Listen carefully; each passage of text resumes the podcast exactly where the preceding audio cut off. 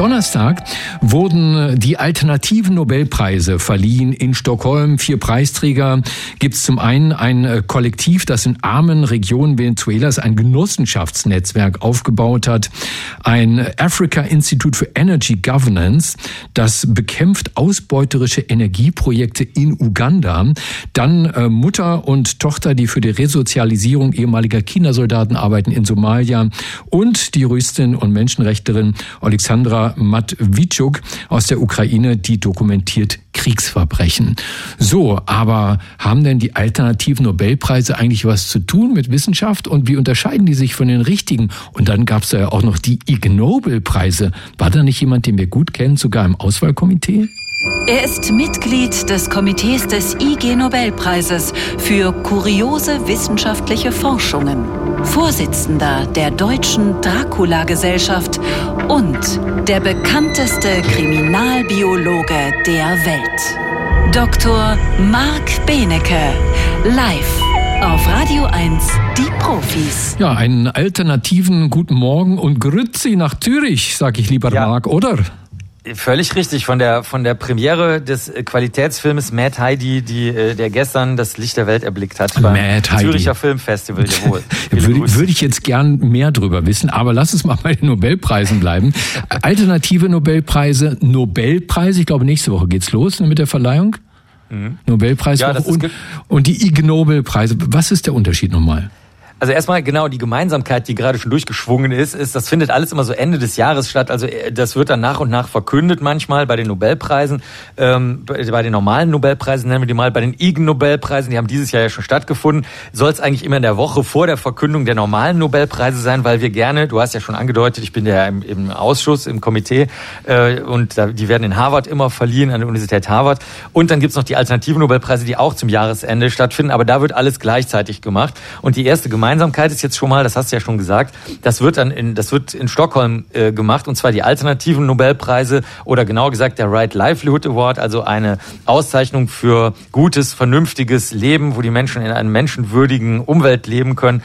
Äh, das äh, findet interessanterweise jetzt in räumlicher und zeitlicher Nähe zu den echten Nobelpreisen statt. Der Gründer Jakob von Uexküll hat sich das natürlich mit Absicht so überlegt, weil er nämlich ursprünglich das Ganze an die echten Nobelpreise angliedern wollte. Die haben aber schlechte Erfahrungen damit gemacht, wenn man die Themen der Nobelpreise erweitert. Das ist ja eigentlich eine naturwissenschaftliche Preise, also Medizin, äh, Physik und dergleichen. Und dann gab es aber für ähm, Wirtschaftswissenschaften eine Erweiterung dieser echten Nobelpreise. Und das hat aber eine Bank gemacht, die diesen Preis dann bezahlt, das Preisgeld bezahlt und das gab Theater. Und dann haben die gesagt, nein, Herr Üxküll, wir wollen jetzt keine Erweiterung für Umweltschutz, Menschenrechte, Ökologie gegen Armut und so weiter. Das war 1980. Daraufhin hat er seine Briefmarkensammlung verkauft. Er ist also professioneller Briefmarkenhändler unter anderem. Da hat er eine Million für bekommen, für seine Briefmarken. Da war kein, gesagt, keine blaue Mauritius dabei offensichtlich. Äh, bin ich mir nicht so sicher. Also möglicherweise war da auch was aus der Liga dabei. Ich mhm. weiß es nicht. Mhm. Und äh, da, daraufhin hat er dann dann eben den alternativen Nobelpreis, der am Anfang eben auch nur Right Livelihood Award hieß, ähm, gegründet. Und das ist halt die, die Mischung dieser Preise ist natürlich ein bisschen schräg. Also die Spaßnobelpreise, die wir hier aus dieser Sendung ja schon seit 20 Jahren kennen, da verleihen wir halt, äh, zum Beispiel dieses Jahr haben wir äh, einem polnischen Team einen Preis verliehen, den Medizin-Nobelpreis dafür, dass Eiscreme die Beschwerden bei Chemotherapie reduziert. Also da sieht man die Mischung, es soll sich lustig anhören, ist aber echte Forschung. Also gibt's echte Forschungsergebnisse. Bei den echten Nobelpreisen gibt's nur knallharte Sachen. Ich habe ja vor kurzem berichtet, dass ich Reinhard Genzel getroffen habe, der den Nobelpreis vor zwei Jahren bekommen hat äh, für die Entdeckung Entdeckung der schwarzen Löcher. Das ist natürlich knallharte Wissenschaft. Da äh, wird äh, überhaupt nicht darauf geachtet, ob das der Welt oder den Menschenrechten nützt, außer beim Friedensnobelpreis. Und da gibt's wieder einen Zusammenhang zu den alternativen Nobelpreisen, denn zwei Menschen, die den alternativen Nobelpreis bekommen haben, die haben auch Friedensnobelpreise bekommen. Und jetzt kommt der letzte Dreh.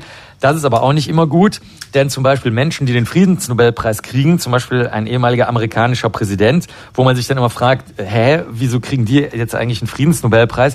Das Ganze färbt dann natürlich ab und dann sagt man sich, ja, ich weiß ja nicht, also vielleicht ist der Friedensnobelpreis ja gar kein richtiger Friedensnobelpreis, sondern eher so eine politische Stellungnahme. Also wenden wir uns lieber dem alternativen Nobelpreis zu, der ja auch von jemandem gegründet wurde, dessen Opa ein sehr bekannter deutschsprachiger Biologe war, der mehrfach selber für den echten Nobelpreis vorgeschlagen war. Also du siehst schon, das Ganze ist in Wirklichkeit ein bisschen verwoben, aber wenn es um echte Menschenrechte und echtes gutes Leben geht, dann kann man sich tatsächlich weder an den Ig Nobelpreis noch an den echten Nobelpreis, sondern wirklich nur an den alternativen Nobelpreis wenden, der allerdings den Nachteil hat, dass es kaum jemanden interessiert. Ähm, nichtsdestotrotz, ich würde ihn sofort dir verleihen, lieber Marc. Das war Dr. Marc Benecke, live auf Radio 1, die Profis.